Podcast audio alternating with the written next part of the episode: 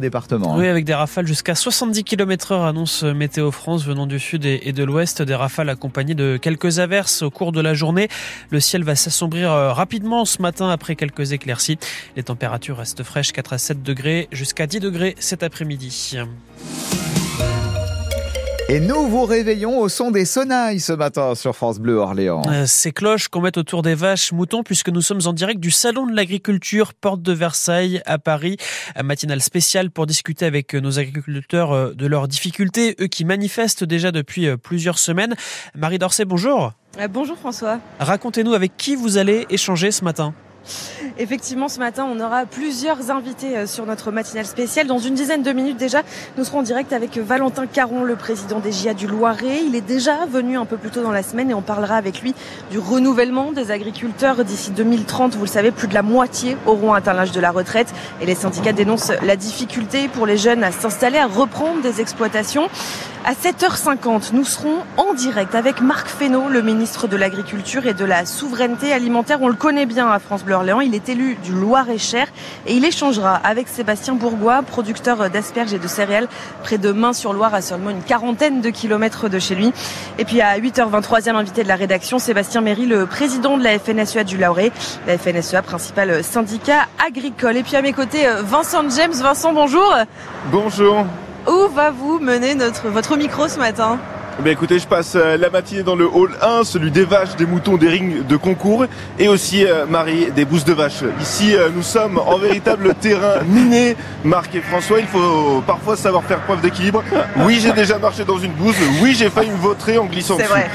Ici, taureau et vaches sont roi RN. Je vous emmène au plus près des stars du salon de l'agriculture, de la Holstein, la plus grosse productrice de lait, au Rouge des Prés, des taureaux bien musclés, et puis un focus sur la marque C'est qui le patron Une initiative portée par la laiterie de Saint-Denis de l'hôtel dans le Loiret. Bref, Marie, que du lourd. Que du lourd. Merci beaucoup, Vincent James, Marie Dorset, qu'on vous retrouve d'ici quelques minutes donc pour cette matinale spéciale en direct du Salon de l'Agriculture à Paris. La colère des agriculteurs, elle, elle continue de s'exprimer. Les Champs-Élysées sont bloqués ce matin par la coordination rurale. Une centaine d'agriculteurs euh, de ce syndicat sont mobilisés autour de la place de l'Étoile avec euh, quelques tracteurs. Le syndicat insatisfait des annonces faites par le gouvernement ces derniers jours, il attend toujours des actes concrets pour sauver, dit-il, les 45% d'exploitation en détresse financière. Et François, l'eau est aussi au cœur des préoccupations des agriculteurs. Et oui, puisqu'avec le dérèglement climatique, l'eau devient une source de tension, par exemple autour de son stockage dans des méga bassines. Et cette problématique de l'accès à l'eau, on la retrouve sur tous les continents. C'est pour ça que l'agence de l'eau Loire-Bretagne a reçu à Olivet la semaine dernière Laurent Tchagba, le ministre des eaux et des forêts de la Côte d'Ivoire. Le pays veut faire évoluer sa politique nationale de l'eau, notamment autour d'un fleuve, le Bandama, l'un des fleuves du pays.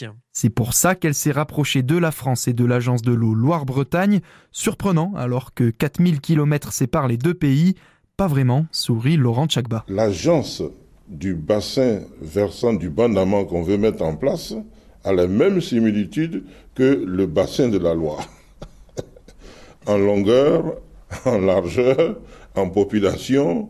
Donc, ce qui a été fait durant des années sur la Loire pourra être adapté facilement sur le Bandama dans la mesure où ils ont euh, des similitudes. Mise en place d'outils de mesure, de programmes ou de ressources financières, l'aide de l'agence de l'eau est précieuse, mais Martin Guton, son directeur général, l'admet. Avec le réchauffement climatique, les retours ivoiriens le sont tout autant. Quand on est dans la région de Corogo, on est sur un climat euh, semi-aride. Pas sûr qu'on aura exactement ça dans le bassin de la Loire, mais 2022, 2023 sont des années de sécheresse et c'est pas terminé. Donc voilà, c'est des choses qu'on connaît en, Côte d'Ivoire et que nous commençons à connaître aussi euh, en France. Le partenariat semble donc avoir de beaux jours devant lui. Le ministre ivoirien se donne au moins six ans pour structurer la nouvelle organisation de gestion des eaux de son pays.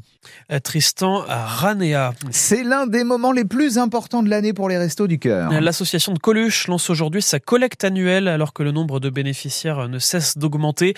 Dans le Loiret, elle a distribué 2 300 000 repas l'an dernier. Alors pour refaire ses stocks, l'association a besoin de nos dons. Les bénévoles sont dès aujourd'hui et jusqu'à dimanche à l'entrée des 74 supermarchés du département.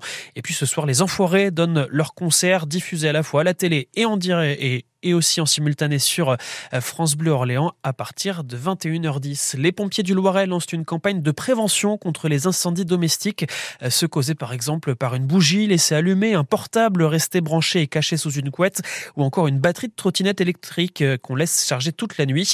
Les pompiers du Loiret diffusent pendant un mois ces vidéos sur les réseaux sociaux pour rappeler les bons gestes à adopter. Des vidéos diffusées aussi avant de voir un film au cinéma des Carmes à Orléans. Et puis les Septors de Saran reçoivent Aix-en-Provence ce soir, match de la 19e journée de Star League. Coup d'envoi à 20h au Palais des Sports. Les Septors sont avant, avant-dernier du bah championnat de Star League, mm. juste au-dessus de la zone de relégation, mais pas tout à fait sauvé. On espère qu'on va battre Créteil ce soir. Merci beaucoup François, la météo.